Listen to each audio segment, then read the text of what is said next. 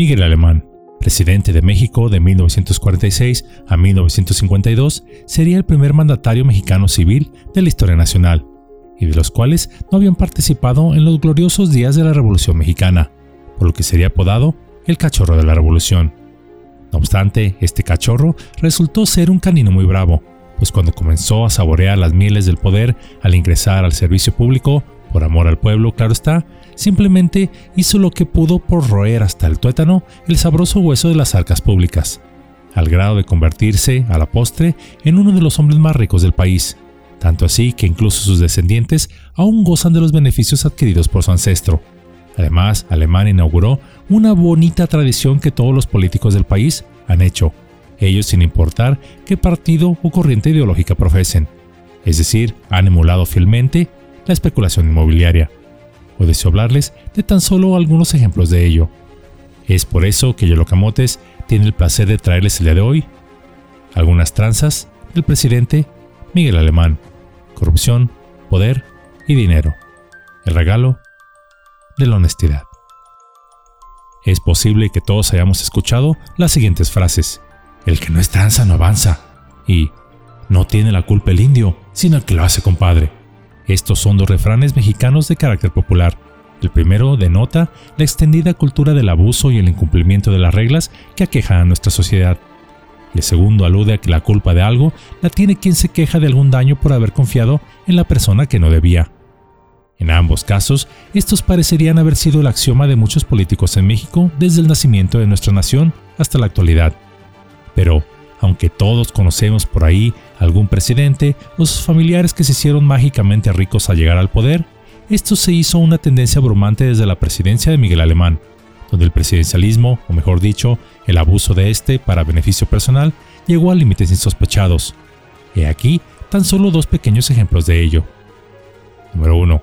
Muchas décadas antes, en los años 40 del siglo XX, y previo a ser presidente de la República y siendo magistrado del Tribunal de Justicia del Distrito y Territorios Federales, Miguel Alemán estableció un bufete de abogados, pero este solo era un frente, pues no le interesaban tanto los litigios, sino buscar tierras y terrenos con los que especular.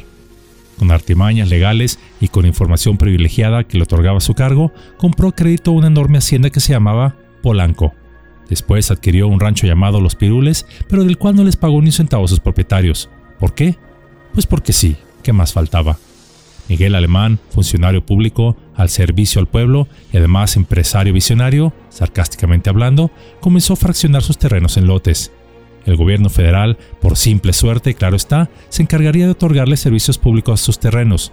Posteriormente, y después de asumir el cargo de presidente de la nación, y como por arte de magia, Miguel Alemán resultó que era dueño de unos fraccionamientos en lo que anteriormente era el rancho de Polanco. Así, el antiguo rancho de Polanco se convirtió en Polanco y Bosques de las Lomas. Más al norte, don Miguel Alemán convirtió el otro rancho que se había robado, perdón, adquirido pero sin pagar, los Pirules, en ciudad satélite. Ansioso por seguir haciendo el bien al pueblo, Miguel Alemán puso su mira inmobiliaria en la entonces pequeña localidad de Cuernavaca, así como una parte del bosque de Chapultepec, la cual también resultó mágicamente que él era dueño de gran parte de las mismas, y las cuales fraccionó. Luego siguió comprando tierras en Acapulco, del que prácticamente se convirtió en el dueño de facto de aquel puerto mexicano. Y a manera de sarcasmo, híjoles, lo que es tener suerte en los negocios, ¿a poco no? Número 2. En el año de 1952 se abriría al tránsito una de las carreteras más utilizadas en el país, la México-Cuernavaca, la primera en tener hasta seis carriles con camión en medio y señalización luminosa para visión nocturna. Mide 63 kilómetros y sería pionera en contar con una caseta de cobro. La autopista fue inaugurada por el entonces presidente Miguel Alemán Valdés el 18 de noviembre de 1952, motivo por el cual de manera oficial la supercarretera lleva su nombre. Pero, a pesar de la explicación oficial, su construcción no tuvo fines tan nobles como se argumentó, por el contrario, tuvo un oscuro motivo. En los años 40 del siglo pasado no existía la autopista que hoy conocemos. En aquella época la única opción para salir rumbo a Cuernavaca era la carretera libre, y de hecho no existía gran flujo turístico hacia aquella localidad. Sería hasta 1949 cuando comenzaría la construcción de esta autopista. Esto significó el inicio de la modernización de las carreteras del país, las cuales en su mayoría solo eran caminos de tercería y pocos estaban debidamente pavimentados. La empresa a cargo de la construcción de esta obra sería la Constructora del Sur, la cual, casualmente por supuesto, pertenecía a un amigo personal del presidente, quien además se dice, se chismea, se rumora que le servía de prestanombres para los negocios turbios del primer mandatario. Bueno, eso se dice, ¿verdad? ¿Verdad? La autopista sería inaugurada por el mismo presidente, como ya lo mencioné, el 18 de noviembre de 1952, por lo cual, a manera de automenaje, claro está, y recordando que al presidente alemán le gustaba mucho automenajearse o que lo homenajearan como por ejemplo de la inmensa estatua que le hicieron en vida en su honor en Ciudad Universitaria, pero que para dolor de muchos, sarcásticamente hablando, fue dinamitada por algunos estudiantes, la autopista no podía ser diferente, por lo cual se le puso su nombre. Esta, al ser un proyecto claramente faraónico, debería tener un costo, por lo que se comenzó a cobrar por su uso los automóviles. Se argumentó que solo sería durante 20 años y que esto sería para amortizar su costo y además mantenerlo impecable. Hasta el día de hoy, 71 años después de ser inaugurada y 51 años de que este cobro por su uso debería de haber cesado, aún continúa siendo de cuota. En aquel tiempo la tarifa para los automóviles que circularan en ella era de 6 pesos, los autobuses de pasajeros pagaban 12 pesos y las motocicletas 3 pesos.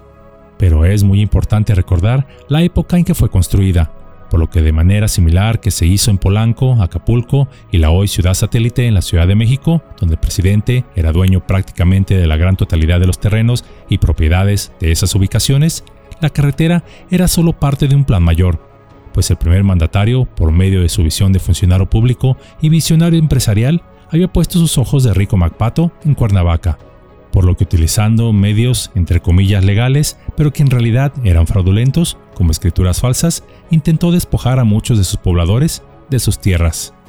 Pero, como los habitantes de estas localidades tuvieron la osadía de no dejarse robar sus propiedades, Alemán, a través del diálogo del Estado y siempre apegado al federalismo constitucional, producto de una ardua lucha revolucionaria, totalmente sarcásticamente hablando, envió mensajeros de paz y diálogo para convencer a los habitantes de esas tierras que les convenía desalojarlas, por lo que en medio de la noche varios camiones con elementos del ejército mexicano, a través de macanas, golpes, abundantes balazos y decenas de muertos, lograron convencer a los habitantes de estas tierras que el momento del progreso había llegado y que era tiempo de que ellos dejaran atrás el pasado y comenzaran una vida nueva en algún lugar de México, donde de preferencia no estorbaran. Y ya una vez eliminado este pequeño obstáculo, en estos terrenos se comenzaron a levantar casas a los usanza estadounidense, clubes deportivos, residencias de lujo, cabañas de reposo, todo esto por supuesto usando prestanombres del presidente alemán, y el cual era en realidad el verdadero dueño de estos desarrollos inmobiliarios. Así, con una nueva y flamante carretera, nuevas y modernas construcciones, no solo le dieron a ganar al primer mandatario unos centavitos extra por la construcción de la carretera, que se levantó por supuesto al tradicional sobreprecio, sino que sus terrenos, producto de su ardua y ahorrativa labor como funcionario público, elevaron su valor de manera incalculable. Pero bueno, el trabajo duro y honesto de un funcionario tenía que rendir sus frutos. ¿No es así? En esta cápsula vimos un par de anécdotas de algunas tranzas operadas desde la más alta esfera del poder. Miguel Alemán Valdés fallecería de un infarto mientras contaba dinero en su despacho de Polanco. La muerte, quizá viendo que este personaje no se detendría ante nada para intentar comprar todo el país, a las buenas y de preferencia a las malas, quizá dijo, ya es suficiente, dándole el beso final que nos libró de su presencia en 1983. No obstante, el expresidente dejó un ejemplo de lo que un gobernante puede hacer estando en el poder. Y si bien él no inauguró la tendencia de corrupción presidencial, pues casi todos sus antecesores de alguna manera se beneficiaron de su cargo, con Alemán se dio rienda suelta a ese poder, dejando además un mal precedente para la posteridad que los funcionarios al servicio del pueblo de todos los niveles han emulado fielmente, esto es especular con los terrenos y propiedades públicas de todas las localidades del país, ya sea para apropiarse de ellas, cederlas a un particular, a menudo solo un prestanombres o más descaradamente familiares, argumentando el supuesto beneficio público para enriquecerse de manera ilícita. Muchos son los ejemplos en nuestro país de gobernantes que cedieron valiosas propiedades públicas a particulares, usualmente sus amigos, por una ínfima fracción del valor de los mismos y donde de repente estos funcionarios, al término de sus administraciones, pasaron de tener en un inicio un modesto patrimonio, ellos y sus familias, para terminar siendo propietarios de numerosas propiedades, grandes fortunas y negocios exitosos. o incluso laborando para las empresas que beneficiaron. Todo esto como símbolo legal, pero descarado, de la corrupción. Pero, ¿de dónde nació la corrupción? En el corazón de nuestro país se levanta un sistema político tan imponente como una pirámide antigua. En la cúspide de esta estructura reposa un poder inmenso, un poder que fluye como un río desbordado a través de las manos de una sola persona. Es desde aquí, desde esta cima majestuosa, que gran parte de los males de la histórica corrupción en México se han desencadenado. No hace falta ser adepto a ningún partido político, profesar una creencia particular o pertenecer a un género específico para darse cuenta de esta verdad inmutable. Aunque se presume que en México existe una división de poderes, en teoría, el ejecutivo, el legislativo y el judicial, la realidad se ha presentado de manera distinta. La dinámica de poder que fluye de la figura presidencial a menudo distorsiona y pervierte esta relación en su esencia.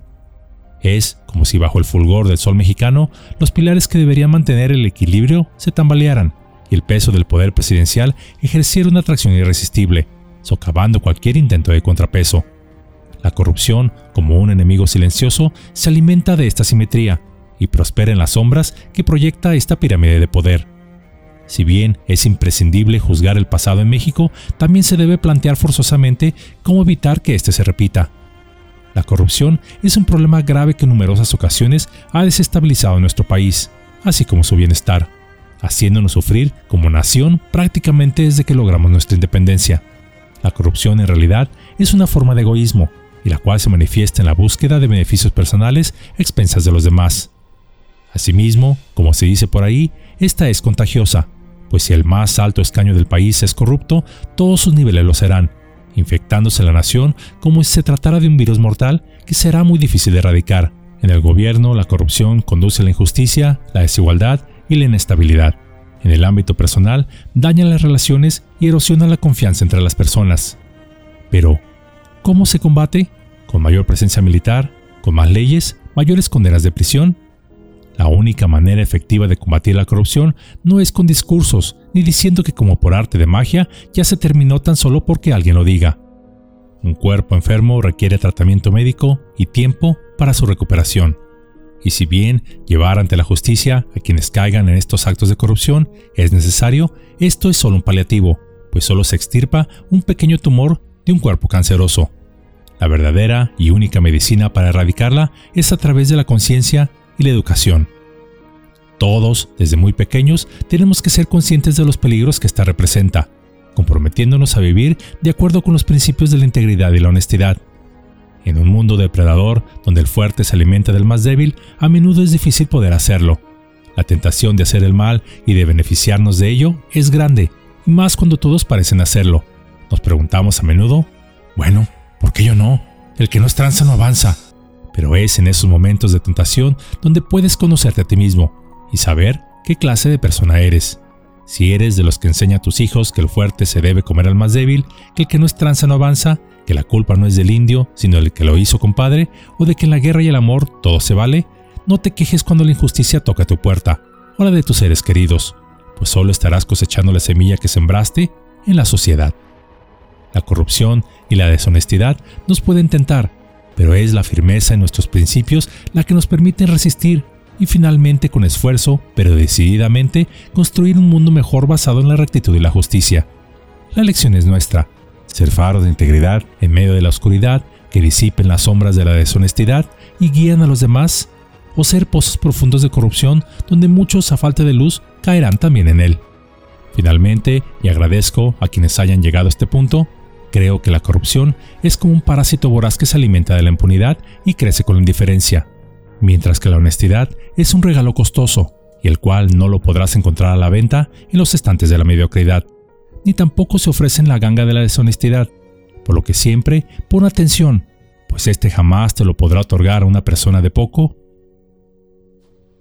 valor.